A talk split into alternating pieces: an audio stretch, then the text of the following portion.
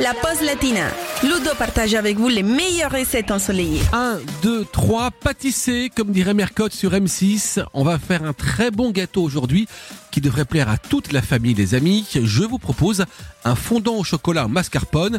C'est délicieux, c'est pas léger léger, mais surtout, c'est très bon marché et très facile à réaliser, limite inratable. Alors on y va tout de suite pour la liste des courses.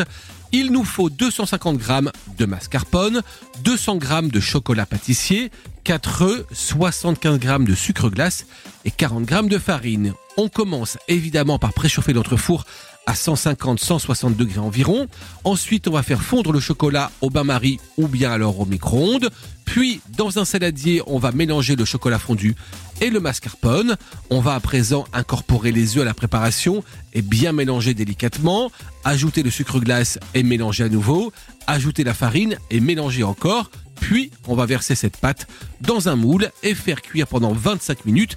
On peut servir tiède avec, c'est mon conseil, une petite crème anglaise et pourquoi pas quelques jolies fraises.